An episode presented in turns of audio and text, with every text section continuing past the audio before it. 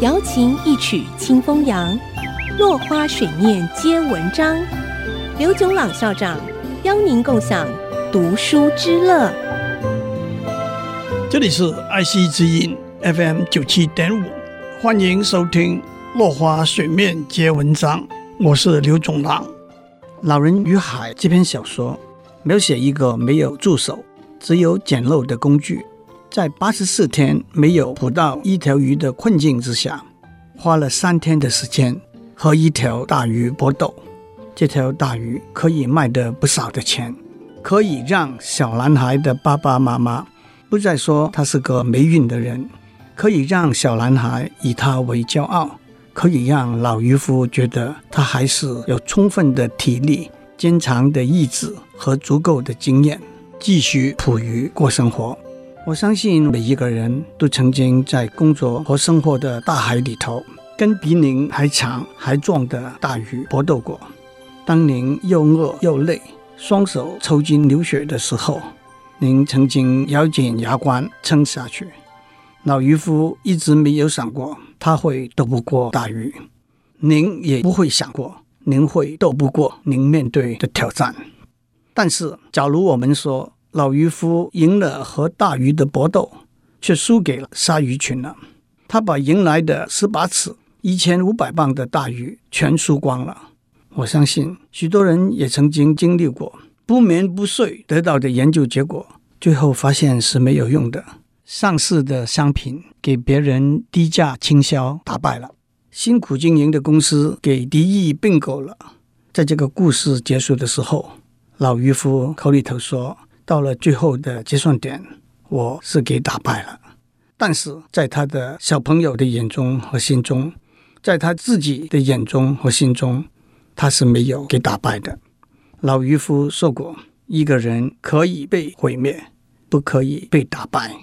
可以被毁灭的是一条大鱼、一个产品、一家公司，但是不可以被打败的是我们奋斗努力的精神和意志。”我们要学着接受失望，但是我们不能够接受失败。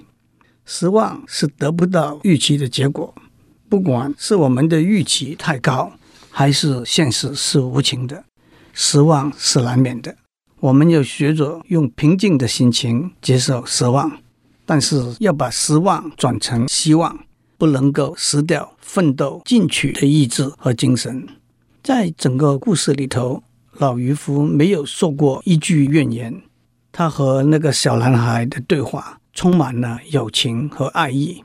他会轻松地跟停在小船舷上的小鸟讲两句问候的话，甚至跟他搏斗的大鱼，他也会说：“鱼，你来吧。”小男孩的爸爸妈妈说：“老渔夫的运气不好，不让小男孩再跟他出海。”老渔夫没有生气。他说：“也许我的运气不好，那我就去为自己买一点好运吧。你用什么来买呢？用八十四天的尝试，我差一点就买到了。这一份平静的心态，的确是在饱历风霜之后锻炼出来的。我曾经想过，为什么海明威把这篇小说叫做《老人与海》？”虽然这好像明明是一个老渔夫和一条大马林鱼搏斗的故事，是一个老渔夫和一群鲨鱼搏斗的故事，但是海明威没有选《The Old Fisherman and the Marlin》或者是《The Old Fisherman and the Sharks》作为书名。我的解读是，这都发生在茫茫的大海上面，大海主宰了老人、马林鱼、鲨鱼群的命运。渺小的老人要面对的是命运，战胜命运。在大海里头，马林鱼和鲨鱼都是配角而已。